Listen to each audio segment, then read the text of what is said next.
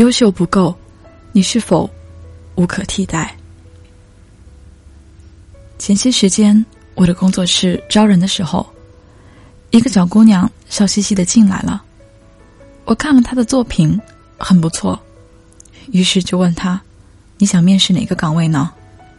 她说：“剪辑。”其实我挺想聘她的，但是我们剧组的剪辑师既刻苦，能力又强，而且预算又不够。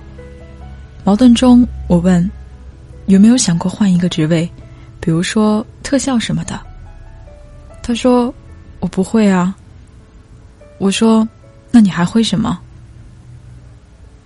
他愣住了，继续说：“我剪辑很不错的，您看了我的作品应该知道。”那时我非常矛盾，因为他确实很优秀，可是工作岗位已经满了，优秀的人很多，他可以被替代。先来后到，所以我们讨论了一会儿，最后推荐他去了另外的工作室。本来故事应该结束了，可是当天晚上，小姑娘给我发了一条很长的短信，问我很想加入你们的团队，而且我的能力也不差，为什么不要我？我想了半天，回了一条很长的短信。小美，我们都看出你很优秀，可是剪辑这项工作你还没有做到极致。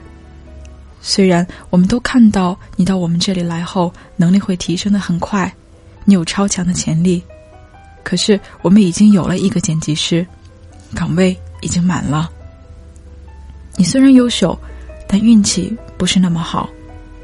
可是你知道，如果一个人无可替代，他的运气。可能就好得多。下一次一定要多学点儿能拿得出手的东西，会更好的。告诉你一句话，在以后的学习工作中，记得优秀不够，一定要卓越，一定要无可替代，才是最重要的。那天以后，小姑娘和我成了很好的朋友，我们经常一起吃饭，直到今天。她已经与大工作室签约了，月薪上万。他的微博个性签名上写着：“优秀不够，你是否无可替代？”其实，只要你还在读文字，每天没有睡到中午，玩游戏没有玩到半夜，没有喝酒喝到天亮，那么你就是那种正在努力的人，一个一直看着阳光、盯着未来的人。一定是一个优秀的人。可是，为什么一个优秀的人还是被理想的公司拒绝，被自己的梦想拒之门外？因为，其实，在这个世界上，没有什么只要努力就一定能成功的。毕竟，努力的人很多，在大城市最不缺的，就是梦想；最不差的，就是优秀的人。可是，你优秀又能怎么样？每个人对优秀的评价不一样。既然优秀不够，就让自己无可替代吧。而无可替代的方式有两种：一是做别人不愿意做的事情；二是把别人都能做好的事情做卓越。这样的人才是这个社会真正需要的。北大古生物专业一个女生的毕业照在网上疯传。因为那个系只有她一个人，大家都在调侃他上课肯定不能逃课。有些人在羡慕他，因为他不用愁找不到工作。因为如果社会上只有一个对应的岗位，在没有关系户的前提下，这个岗位非他莫属。如果有两个呢？那么两个单位就会竞争要他，给他更高的薪资待遇，因为他无法替代。这世上。很多人都是这样，做别人不愿意做的事情，做到无可替代。几年前我在军校学英语，身边人都觉得我有毛病。记得无数个夜晚，我拿着厚厚的英文字典去自习室，在空空的教室里对着墙大声朗读着、背诵着。那时我在纸上写了一句话：“耐得住寂寞，才能享受繁华。”后来这句话在网上被不停的转发。记得同学问过我一句话：“已经学得很好了，干嘛还要继续学？”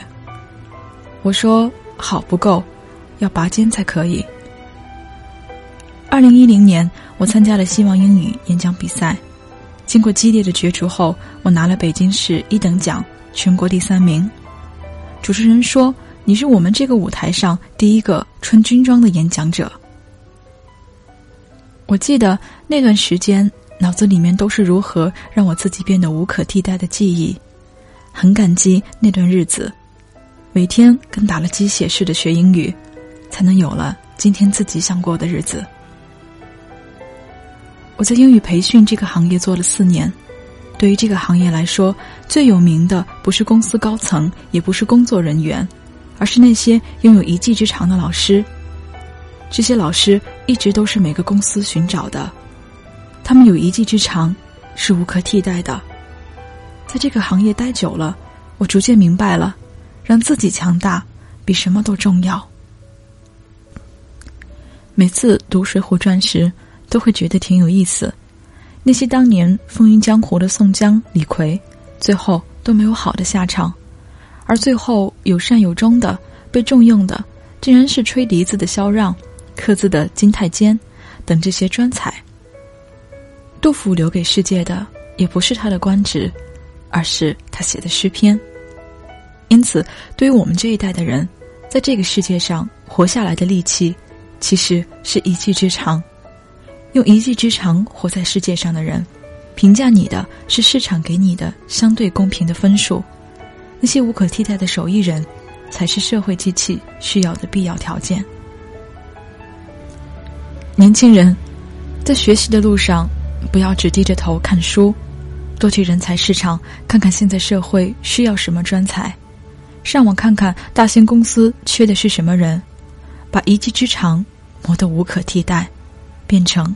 自己喜欢的事业，这一路可能很难受，但是没有哪个高手在修炼的时候是不寂寞、不难受的。既然选择无可替代的路，那么在实现梦想的路上，挨两拳又如何呢？